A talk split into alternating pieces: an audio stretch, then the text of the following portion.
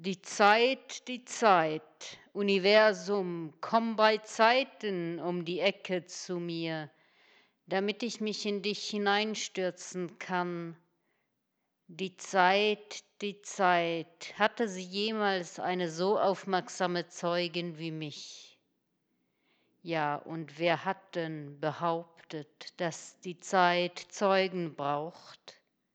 Ein bisschen eitel, dieses Verständnis eines Auftrags, nicht?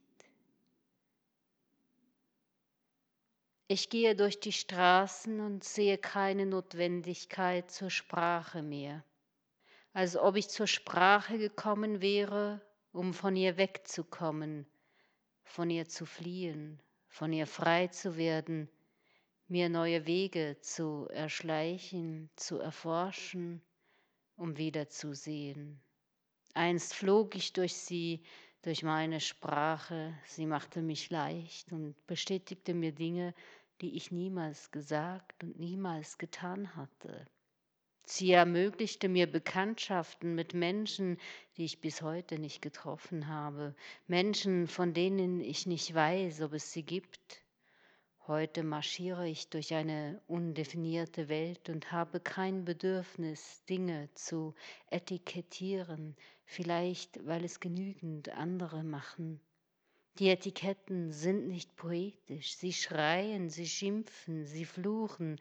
Die Etikette verlangt Allgemeingültigkeit und warnt vor Verharmlosung. Vielleicht habe ich daher zeitweilig die Sprache verloren. Ich bin wieder harmlos geworden. Mir scheint, das ist im Moment die einzig mögliche Haltung, um nicht den Halt zu verlieren. Ich bin unbedenklich, ungefährlich, unschädlich, unverfänglich. Mir kann man vertrauen, dass man gerade der Harmlosigkeit vertrauen kann. Ist das nicht irgendwie verdächtig? Ich gehe durch die Straßen und wundere mich, dass da, wo noch meine Erinnerung sitzt, im Café am Ufer des Flusses, im Park, in der Bar am untersten Ende der Stadt, dass dort niemand anderes mehr als mein verblassendes Ich aus längst vergangenen Tagen ist. Es erstaunt mich, dass ich mittlerweile nicht nur Jahre, sondern bereits Jahrzehnte durchschritten habe, dass sich mein Blick verwirrt in meiner tiefsten Sehnsucht irgendwo anzukommen, wie früher in der Stube der Großmutter, die sogleich Tee und Kekse auftischte, kaum war man eingetreten. Am Ende musste man an der Türe immer seinen Namen nennen, weil sie nicht mehr gut sah. Von meinem Fenster aus sehe ich Kühe am gegenüberliegenden Hang weiden. Das Fenster vis-à-vis -vis hinter den großen Tannen ist erleuchtet. Ich stelle mir vor, dass die Menschen in diesem Haus Kunst sammeln. Vielleicht investieren sie alle paar Jahre in eine neue Sofagarnitur. Sie schauen fern und samstags kaufen sie in der Gourmetabteilung von Globus ein. Ihr Sohn ist ein hohes Tier beim Militär. Jetzt steht er wegen Waffenhandels vor Gericht.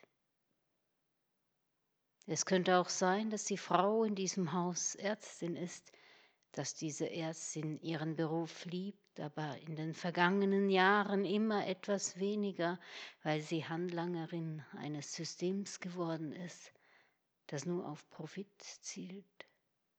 Ich koche Kaffee und sehe auch in meinem Quartier keine Notwendigkeit zur Sprache mehr, aber wenn ich mich selbst nicht mehr innerhalb dieser Sprache verorte, wer bin ich dann noch? Fürchte ich mich vor der Selbstauflösung, vor meiner Bedeutungslosigkeit?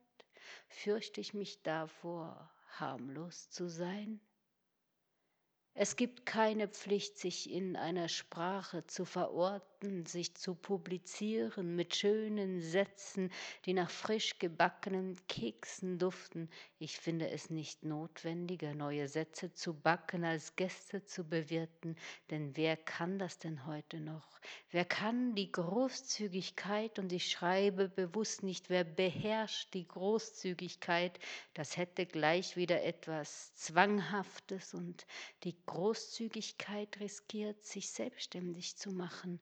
Das Herz wird autonom, wenn es nur genügend gibt. So verbringe ich meine Tage, ich treffe diesen und jene und nicke und lasse die Menschen ihre Sätze in mich hineinlegen. Was, wenn wir uns nicht mehr auf die Suche machen nach alternativen Welten, nach Menschen, nach Gleichgesinnten?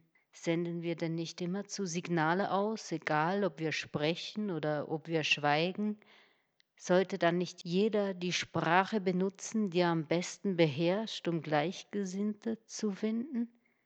Ja, vielleicht ist das der einzige Zweck aller Sprachen, aller Kunst, Verbündete zu finden. Denn wer sind wir alleine? Wer sind wir in unserer Selbstgenügsamkeit? Wir brauchen die anderen, um sehen zu lernen, um fühlen zu lernen, um Städte zu bauen uns zu erinnern,